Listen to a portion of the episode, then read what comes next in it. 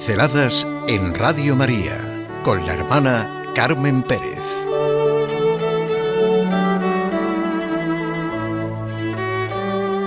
San Cristóbal, el patrón de los conductores. En la Iglesia consideramos a los santos patronos como intercesores y abogados ante Dios. Siempre ha existido en la gran familia de la Iglesia esta devoción. El Concilio Vaticano II expresó el vínculo de veneración hacia los santos, cuyos carismas los hacían recomendables a la devoción e imitación de los fieles. Es sumamente conveniente que amemos a los amigos y coherederos de Cristo, hermanos también y eximios bienhechores nuestros, que rindamos a Dios las gracias que le debemos por ellos, que los invoquemos humildemente y que para impetrar de Dios beneficios por medio de su Hijo Jesucristo nuestro Señor, que es el único Redentor, y Salvador nuestro, acudamos a sus oraciones, protección y socorro? ¿Son realmente entrañables y humanas las relaciones entre todos los miembros de la Iglesia? Comentábamos unos amigos este verano que hace ya unos años se puso en marcha una votación para proponer al Vaticano el patrón de los internautas. Se decía que necesitaban con urgencia un santo patrón virus, velocidades lentas, falsos mensajes, conexiones caras, razones. Jesús y sus apóstoles navegaban y extendían las redes. Ahora esa navegación y estas redes tienen sentido en otro campo, el virtual. Comentaban que el que más votos tuvo fue el arcángel San Gabriel. Realmente trajo el mejor mensaje que ha podido existir y cambió el mundo.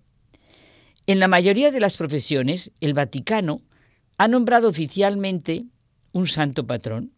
San José del Trabajo, San Francisco de Sales de los Periodistas, Santa Cecilia de los Músicos, San Antonio Abad de los Animales, San Cristóbal de los Conductores.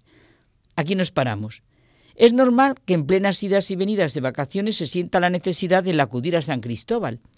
Y me pidieron que hiciera una pincelada porque quizá ayudaría a conducir de otra manera. San Cristóbal se celebra el 10 de julio y cuando este día es laborable, en muchos lugares, muchos pueblos, y para que participe el mayor número de conductores y asistan los que por trabajo o necesidad residen fuera de la localidad, se suele trasladar al fin de semana. Esta fiesta inexistente durante años, a principios de los 90, empieza a experimentar un auge que va en aumento. Se celebra junto a las ermitas del Santo diferentes concursos de aparcamientos, maniobras con camiones, etc. El nombre procede del griego Cristóforos o Cristobalos, que significa en ambas formas portador de Cristo. Es este un nombre en el que, como en otros grandes, por ejemplo San Jorge, la leyenda se superpone a la historia.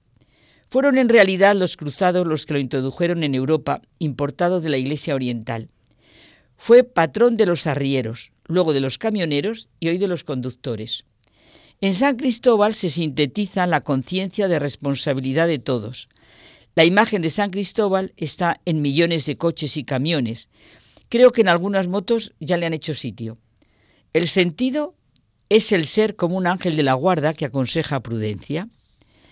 La leyenda es muy conocida. Cuando era un problema atravesar los ríos, porque había muy pocos puentes, uno de los oficios era el de porteador.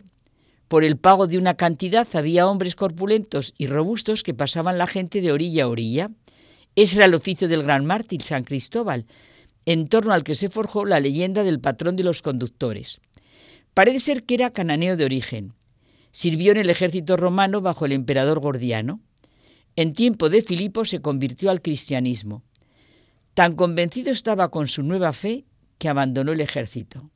Y desde su humilde oficio de porteador, se dedicó a difundir el Evangelio. Era tan buena persona que no negaba a nadie el servicio aunque no le pudiera pagar. Y ocurrió que una de las veces le pidió a un pobre que le pasase a la otra orilla. Notó San Cristóbal que no le pesaba nada, que iba más ligero que si no llevase al pobre a hombros.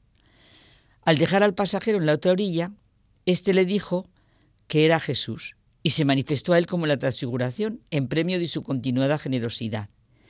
Yo he leído otra versión, que pasaba un niño y le pesaba muchísimo. Se extrañó y el niño le dijo que llevaba al Hacedor del mundo. Su iconografía data de principios del siglo XX.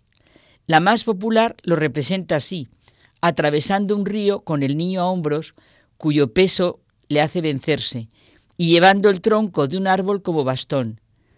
Baney, Menli, Durero, Berruguete, Rubens, Rivera son algunos de sus pintores. También se la ha representado con tamaño colosal a la puerta de las iglesias y a la entrada de las magníficas catedrales de Toledo y Sevilla. Durante la persecución de Decio fue encarcelado. Con la intención de hacerle renegar de su fe le pusieron sobre ascuas encendidas mientras le rociaban con aceite al tiempo que le aseteaban. En vista de que ni así se rendía, para cortarle sufrimiento le decapitaron. El nombre es precioso, ¿eh? portador de Cristo, lo que tenemos que ser todos los cristianos.